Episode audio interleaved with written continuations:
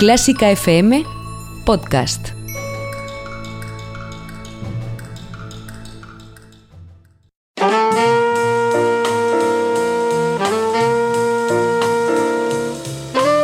Con el jazz hemos topado. Con Carlos López.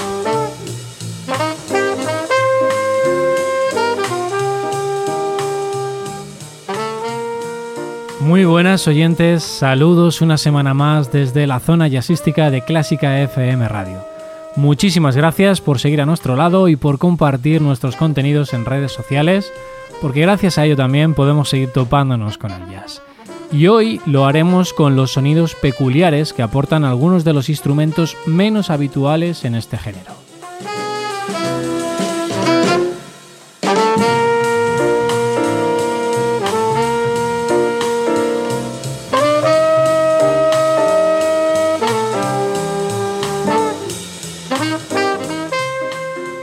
En estos días inciertos y raros que estamos viviendo, puede encajar muy bien la selección de piezas que vamos a escuchar. El saxo, la trompeta, el contrabajo son instrumentos que identificamos fácilmente como productores de sonidos jazzísticos, pero ¿qué ocurre con el fagot, el oboe o la gaita?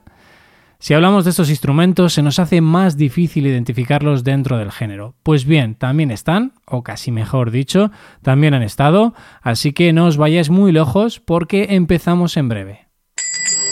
En Clásica FM cuidamos a nuestros mecenas. Por ello, ofrecemos descuentos en decenas de productos y conciertos en establecimientos y festivales asociados. Si quieres disfrutar de estas ventajas, hazte mecenas por tan solo 5 euros mensuales. Además, destinamos el 10% de las aportaciones de los mecenas a proyectos músicos sociales. Recuerda, hazte mecenas por solo 5 euros mensuales en clásicafmradio.com. Abrimos el programa de hoy con un tema titulado Backpipe Blues, Cornamusa Blues, blues con gaita. ¿Y a quién se le ocurrió semejante hazaña? Pues a Rufus Harley. Harley fue el primer músico de jazz en adoptar la gaita escocesa como su instrumento principal. Un músico realmente multiinstrumentista, ya que también realizaba apariciones con el saxo, la flauta, el clarinete, el oboe, la trompeta, en fin, un fenómeno. En mi caso lo vi por primera vez en un concierto que descubrí a través de YouTube, donde acompañaba a Sonny Rollins, al gran coloso del saxo, y ahí estaba con su gaita, vestido de escocés encima del escenario y haciendo que me quedara de piedra. Rufus Harley falleció en el año 2006 y ese mismo año el sello Atlantic publicó un recopilatorio que se abre con esta pieza que os comentaba, Backpipe Blues. A ver qué os parece.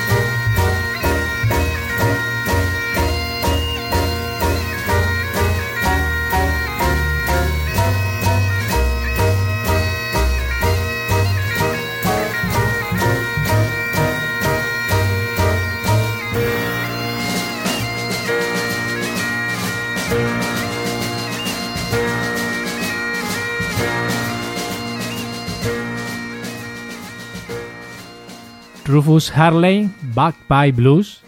Si es la primera vez que escucháis algo así, eh, choca. A mí por lo menos me chocó cuando vi aquel concierto que os comentaba. Pero una vez que lo haces y te paras a escuchar bien sus solos y desarrollos temáticos en torno a una composición, te das cuenta que puede encajar y encaja muy bien. No creo que sea fácil hacer que esto suceda y, y más sacando un instrumento como es la gaita fuera de su escenario habitual como es la música tradicional y folclórica, y llevarla al jazz. Pero bueno, es un sello único y particular que merece la pena. El concierto que os comentaba lo tenéis en streaming, en, YouTube, y es un directo de Sonny Rollins grabado en Copenhague en el año 1974. Con esos datos lo encontráis sin problema y seguro estoy que lo vais a disfrutar. Cambiamos ahora de instrumento, seguimos con otro de lengüeta doble, el fagot desarrollado a principios del siglo XVIII por la necesidad de ampliar el registro grave de la familia de viento-madera dentro de la orquesta sinfónica. En el jazz no se ha utilizado mucho como solista principal. Sí podemos escuchar grabaciones donde se utiliza el instrumento, pero más bien si hablamos de ensembles o de agrupaciones de más de 8 o 10 músicos que tratan de buscar una sonoridad más orquestal. Pero uno de los músicos que utilizó el fagot como voz principal fue Illinois Jacket, que además de ser saxofonista, dio rienda suelta a su creatividad utilizando en más de una ocasión el fagot. Lo vamos a escuchar a través de un clásico, de un estándar titulado Round Midnight.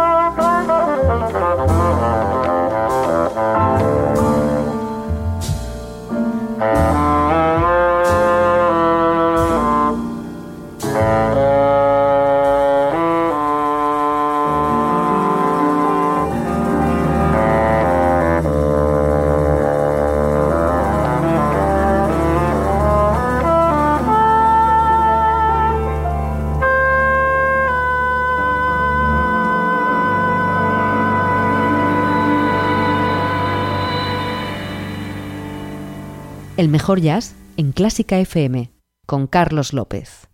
La voz alfagot de Illinois Jacket exponiendo el tema eh, compuesto por el gran pianista Thelonious Monk, Round Midnight. Podéis encontrar el tema dentro de un disco titulado The Blues That's Me del año 1969 y donde podréis escuchar a Illinois Jacket al saxo tenor más que al fagot, pero merece la pena escuchar el disco porque al piano, como sideman, se encuentra el pianista Winton Kelly. Y de un instrumento grande con voz eh, grave como es el fagot, vamos a pasar a uno de los más ligeros que existen. Y si alguno está pensando en la armónica, podría serlo, pero no, es aún más ligero e incluso más sencillo de transportar. ¿A cuál me refiero? Al silbido. Quizá todo el mundo eh, sepa utilizarlo, pero creo que como lo hizo el músico belga Tut en su disco El silbido y su guitarra, pocos pueden hacerlo. Os dejo con un tema que lleva por título Blue Set.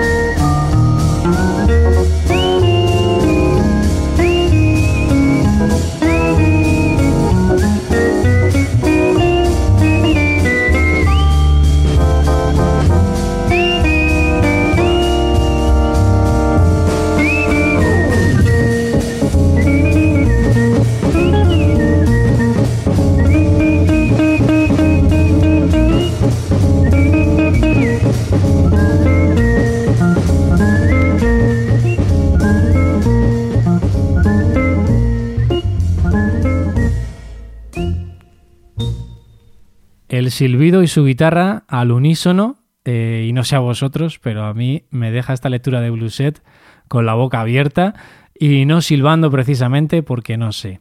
Y de esta manera, eh, mucho menos. Eh, fantástico Tillmons en este tema y en los que componen ese disco que os mencionaba, el silbido y su guitarra, grabado en el año 1964 el músico belga que falleció en el año 2016 y que además de esta peculiaridad, pues ya sabéis que destacó en el mundo del jazz como armonicista, uno de los mejores, y también como guitarrista. Y para muchos, después de esta escucha, pues a lo mejor pasa a ser como uno eh, de los mejores silbadores del mundo.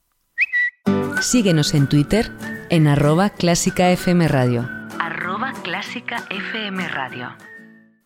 Nuestro siguiente protagonista fue conocido por su nombre artístico, Youssef Latif, y aunque pueda sonar a músico oriental, ni mucho menos, norteamericano y también multiinstrumentista. Si os gusta el sonido del oboe, fue uno de los músicos de jazz que más lo utilizó. Pero en esta ocasión, y saliendo de los instrumentos de doble lengüeta, me voy a quedar con un tema más exótico, haciendo mayor referencia a su nombre o sobrenombre, y vamos a escuchar eh, un tema que se titula The Plum Blossom en el que toca el chun. Eh, creo que se dice así, eh, una flauta china globular.